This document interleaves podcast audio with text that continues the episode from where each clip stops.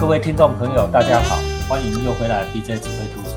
开始之前，一样请大家按赞、留言、分享、开启小铃铛，推给更多的人，提升阅读素养。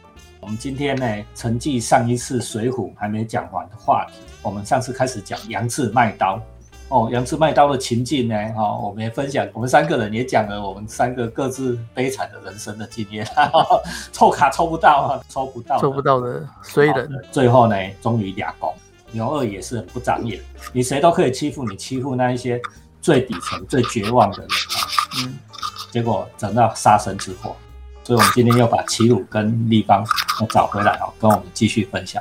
上次讲到说，杨志杀人，然后被判说去从军，流放到北京大名府。他一路上很平安，没有人要害他了，就是不像那个林冲这么衰。林冲是有人有人要害他，杨志是那个老天爷要害他。对，那可是你就知道说，人比老天爷可怕。林冲林冲多惨，这杨志就还好，杨志就顺利的到了大名府。到大名府之后呢？大名府的那个留守，实质上应该就是那边的最大的长官啦，叫梁中书。那中书是官衔，官衔的名字。那他本名叫梁世杰。这个人我去查了一下，他是一个，他应该是这个《水浒传》里面的一个虚构的人物了啊。但是说有人去考证说，他可能是影射当时宋朝的一个贪官叫梁子美。这个梁子美就是跟杜甫那个杜子美一样，就是那个美啊，梁子美。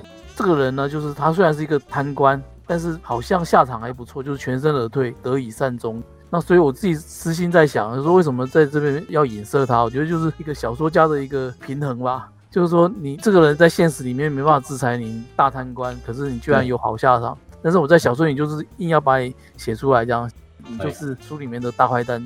对啊，我们写小说的人很傻，我也干过这种事呢。过了十年以后，觉得很这就干嘛？对啊对啊，但是有，但是有时候就是有个气嘛，所以你就是就想写，对啊。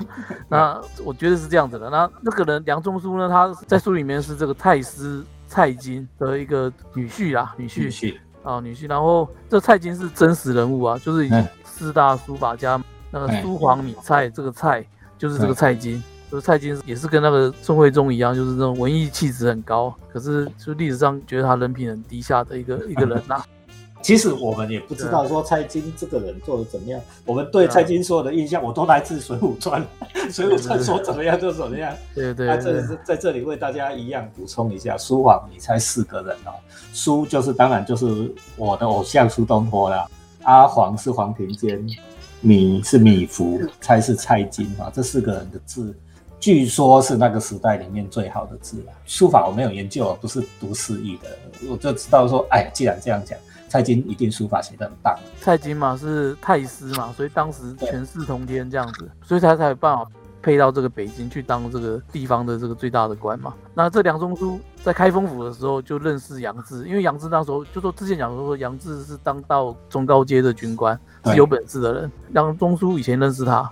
然后听到说哦，原来你你犯了案子，然后被被送到我这边来，对啊，然后他就很开心说哦，那你就留下来在我府里面做事，因为充军嘛，官府要用，当然也就用啊，去用。做了一阵之后，梁中书就觉得说，哎，这个人做事挺好的，挺会，挺勤劳的，而且又又很懂这样子，然后就想说，我把你军中去当一个官，这样当一个军官，当军官才有办法建功立业啊。假如说你都在我的府里面跑腿，就没什么意思了。他又怕说是空降，就是凭空天天降一个军官到那边的话，就其他人会不服。大家知道说杨中书他是那东京派来的，等于说京城派来的一个官。可是你要想，当时地方有地方他们部队他们自己的的势力，这样他是这种天降官，未必管得到军中的人事，所以他还要找个理由才有办法安插这个人。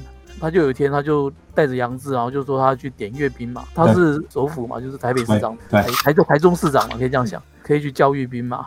可是呢，他就下令说叫一个副排军。副排军是什么？就是有军官军衔里面最低的那个军衔，就是可能比如说就是什么少尉之类，少尉军官这样出来说，哎，叫一个来来展示武艺啊。然后就叫杨志出去跟他，他就跟他讲说，比赢的话，就谁赢就是可以继续当占这个缺，占这个职缺这样。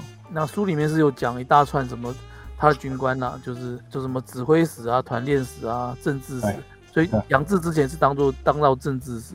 对所以就是没有梅花，应该有当到什么之类的这样。有干的啦，反正就是大高阶军官的啦。对对对对对，后面还有一大堆什么统领、牙将、校尉、正牌、副牌，副牌是最底下的了。但是这时候凭空天降嘛，也很很难看，所以就还是得叫他从最最下面开始做。出来的这个副牌军呢，叫做周瑾。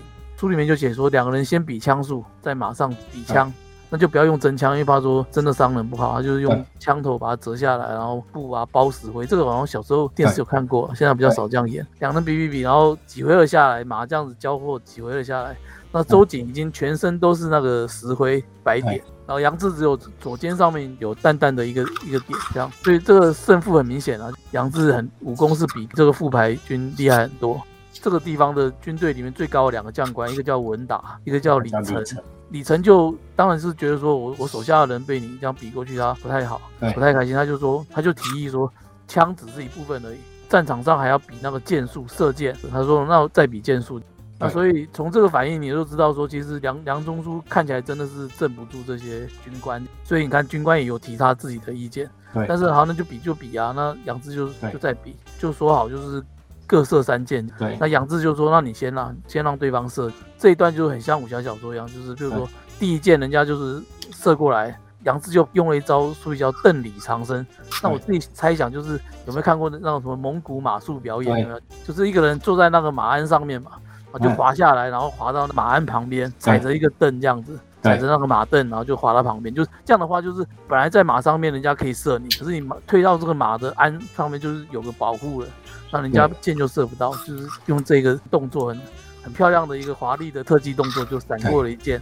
第二箭来的时候呢，射过来的时候他就拿背后的弓拿出来之后，他用那个弓去挡一下，拨一下，然后就把那个箭给拨开了。那第三箭的时候，就是人家追到他后面，因为他绕在那个教场要绕圈，那个人已经追到他后面，他是背对着那个人，那个人就拉满弓，全力朝杨志背后射出一箭。那杨志看不到啊，可是杨志很厉害，听音辨位。然后反手一抓哦，就是没有看哦，就是反手一抓，就把那个箭抓在手上，哎，抓下来。然后那这段描写就是很像武侠小说了，就是他的特技啊，然后你看剑术上面也是完胜了，过这个周瑾这样子。这个时候呢，就是本来这样子应该就赢了啊，可是杨梁中书还叫说让杨志你也射了，就是那梁梁中书很故意哈，就是说你们给我难看，我就叫这个厉害的人射你三箭。梁中书还挺快的，然后杨志第一箭就是。他还是比较厚道啦，内心还是比较厚道。他就第一箭是只有拨弦，没有把箭搭上去。那拨弦会有个声音嘛？那对方听到声音就觉得说，哎，人家射射箭出来了，奇怪，没有中箭。他就想说，哦，原来你的那个箭术也不怎么样，就是有射，但是没有射到我。哎，对啊。那但实际上是杨志并不是箭术很差，是他心存仁厚啊，他觉得说无怨无仇啊，那样把你射死怎么办？那他，第二箭。就是要再射他，就射他的那个肩膀啊，就是不重要的，不是要害的地方，就射他一下，让他中箭摔下马就好了。那这样子，反正这时候杨志就已经赢了嘛。那我觉得这一段在书里面事实上是花了蛮蛮详细的，就像我刚刚这样讲。就是很详细的去描述他们之间的比武过程，我觉得这一段是有一点点意意思的。然后意思就是说，他就是要写写这么详细，写这么慢，然后让我们了解说杨志是真的有本事的人。他不是说哦，我们说他武功很高，我们看不到啊。你要你要演给我们看嘛。这一段是就是花了很大的笔墨去想说，呃，其实杨志是真的厉害哦，他不是假的。演绎小说一定得这样写啊，要把细节、画面都做出来。然后这时候那个反正就是要宣布都要让他当副牌军，让他占这个军军官的缺的嘛。可是呢，这时候呢，刚刚那个副牌军的师傅叫做索超，那个这个索超要要特别讲一下，就是这个索超因为个性很急。所以打仗的时候常常冲到前面，所以外号叫做急先锋。急先锋手抄啊，后来也入了梁山伯，那是后面的故事了。对他也是一零八好汉里面的，所以他也是个厉害的角色。这个手抄是正牌军比他高一级，这时候跳出来跟杨志说：“假如说我跟他比，假如我输的话，我这个正牌军的缺也让给他，这样对，就是跟他赌赌更大。”梁叔叔应该知道说这个手抄是个厉害的人物啊，他他有个外号嘛，急先锋，大家都知道他啊，就问杨志说：“你行吗？”那杨志之后力求表现，他这样说没问题啊，对啊，就打，要打就打嘛。然后那梁祝就说好，那我把我的我自己的马给你，就怕他输啊，说因为战马马好不好，其实会影响作战的能力嘛。让那个吕布有个赤兔马就厉害非常多。对，那梁中书就给把他自己用的马给他。对，可另外一边你看那个李成，就刚刚讲说最大的将官里面的其中一个李成，李成就也是把手抄拉拉在拉在旁边，就就跟他讲说。你你绝对不能输，就是你你输了就关系到我们这个部队的的面子，对吧？所以说他也把他自己用的一一个好的战马也给他这样，所以两边事实上都在加码，再继续赌斗。这时候呢，苏里就说他们两个过招打了五十多回合，然后这里面就没有细写怎么打的啦。对，那反正就是那个用那个韵律，就像《西游记》一样了，他们打斗常常就是用唱诗的，鼠来宝啊或者什么唱诗这样子唱歌啦哈，对对，来表现这样子。但是也表示说他们打五十多回合，打很久。那两个人势均力敌，好，那总之打到非常精彩，底下的阿兵哥都看到都鼓掌鼓噪起来，部队这些人还是会对。喜欢英雄好汉嘛，就是这两个人武功的确是高，打得精彩，然后打下去之后来，一直到这个文达和李成这两个将将官都觉得说哦不行啊，这样这样打下去，万一其中一个受伤都都很可惜，这样就是英雄惜英雄了，对，然后就敲锣收兵这样。子。对，然后这两个人打到正热，就还还还不肯分这样子，最后是派个人亲自下去，带着令旗下去挥在中间，然后叫他们两个就是不要再打了，然后最后两个人才回来。回来这个李晨跟文达禀告梁中书说，这两人武功都很高，都可以中用，就是说他们也服了啦，就是杨志的确是厉害，这样子适合就可以当这个可以可以当军官这样。对，那梁中书干脆就是说把他们两个，那那你们也不要去当什么正牌军、副牌军了啦。对，我就给你升到一个那个管军提辖使，这个官位又出来了，跟当年那个鲁智深一样。鲁智深一样。所以这个提辖看起来就不是一个领导职，不是真的带兵的领导职啊。所以，但是他就是一个官衔比较高的职位这样。但是可能就是要做什么就不一定，反正就是这个四个官这样。好啊，这两段武斗哈的描写方式呢，它是很有趣的哦。前面实写，后面虚写。哦，我自己是觉得说实写的话，就是刚刚讲过，就是他要证明说杨志真的很厉害。那虚写的话，我觉得就是说，像我们后来的武侠小说，就是我们都知道说，其实虚写比实写有时候更厉害。这样，比如说你看小李飞刀嘛，最有印象就小李飞刀。小李飞刀最后面对那个上官金鸿两个人要生死对决，可是他怎么描写？古龙只描写说两个人进去同一个房子，同一间房间里面，然后最后只有一个人走出来。然后怎么打的，他完全没写。那我觉得这个就是虚写。那可是这个虚写的话，就是我觉得，嗯，又充满的想象，而且就是因为前面已经写了很多什么，比如说小李飞刀多厉害，然后上官金鸿多厉害，可是他们两个最厉害的人碰在一起的时候，哎，不写这样子。那这个东西，我觉得说古龙，我自己是觉得古龙应该也是学那个日本剑侠小说啦，就是有时候真正动手的时候，好像就是一个一瞬间，对，一闪就就就生死两分这样。但是我觉得这个就是一个。小说技术的慢慢的一个演变跟跟进步啦，那在在西游的时候还没有到这么的彻底的地步啦，所以他就是用个韵律诗文这样子唱唱跳跳，是 有有吟唱的方式，就代表说哦，这两个人打得很精彩这样。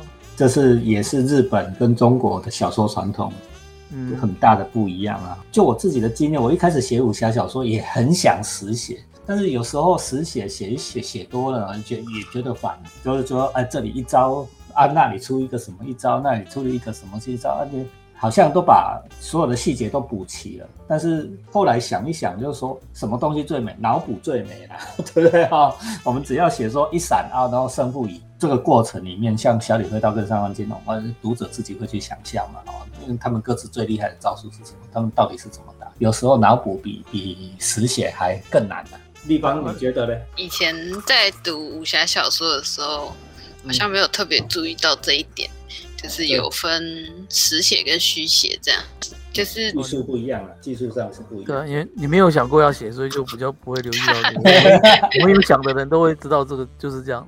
金庸其实也是这样，对吧？哦，对了，他好像有一有一些他就是会觉得，哎，就这样。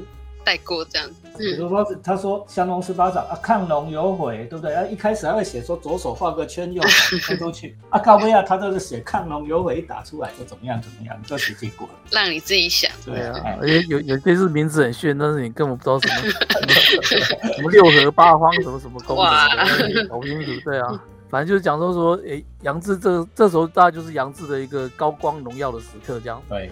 就他本来你看上一上一次讲说他已经杨志卖刀嘛，已经杨他已经一无所有了，对。但是没想到就是天无绝人之之路这样子，就是突然一个一个一个契机让他抓到了，他又重新赢赢回官职这样，而且就是这个上这个上司看起来非常的赏识他，借由他这样的一身的武功，也得到了就是真正的尊敬啊，就是军队那些人也算是尊敬他，因为看他武功真的这么高，虽然他不是自己人，厉害的人还是要尊重嘛。所以我其实我刚才用了一个词叫高光时刻，这个这这个词啊是从大陆过来的啊，大陆是什么？就是英文的 highlight。我为大家科普一下，一开始听到高光时刻什么，他就是 highlight 嘛，哈，一个人。那个 Andy Warhol 不是说每个人都有十五分钟，就是你的一生当中一定会有这种高光的时刻，被所有的聚光灯的焦点。而杨志这个时候就是他一生当中聚光灯的焦点。他后来虽然入入了水浒，立了很多的战功，但是他的高光时刻其实是在这个时候，在一切都还没开始的时候。对，但是呢，其实诶，就是祸福相依啊。接下来就是又开始走下坡，但是今天就先不讲后面。我其实最近在重新看这个这一段，然后重新在想这个杨志这个人的时候，我就突然，因为那是那阵子，我前阵子也在听我们节目，另外请来了一位这个简光明教授，他讲的养生组，我觉得非常好听啦，就是有机会大家也没有听的话，要去找来听。我已经听很多人说，我们简老师讲的这个庄子非常非常赞。对，所以我就突然好像领悟到了，说啊，其实。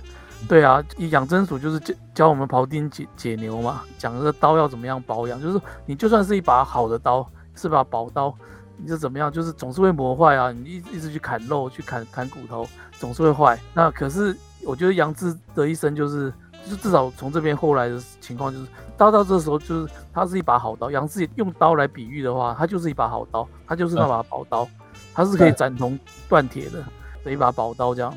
他这时候也终于宝刀，也就是开光了，就是就高光时刻嘛，就是他终于被人家看见发光了这样。对。那可是呢，这个人的失败的却是后来的，就是说他其实是不懂养生的，他是不懂得保养自己，所以说这个好的宝刀终究还是会受折，这样就会断掉。后面的故事了。其实这一段呢，给给我们非常深的感触，连接到我们这个节目前面简老师讲的养生组哈，大家回去听啊。Podcast 的好处，它跟广播节目不一样。广播节目呢，听过你就没有办法再来了嘛，哈，一期一会的。Podcast 它永远都在网络上，所以我建议大家再回去再听听看，想想看，用杨志卖刀的故事，想想看我们在杨真术里面讲的道理，人跟刀一样，对吧？一把好刀，你好刀也不要拿来乱砍，要懂得窍药，要懂得保养，才能够全生命。养生，这个我们谢谢齐鲁今天的分享，也谢谢立方今天的插话。那我们这一集杨氏麦刀就讲到这里。那记得哈，订阅、按赞、留言、分享、开启小铃铛，BJ 只会读书，一起来提升阅读素养。好，谢谢大家，我们跟大家拜拜。各位听众，拜拜，拜拜。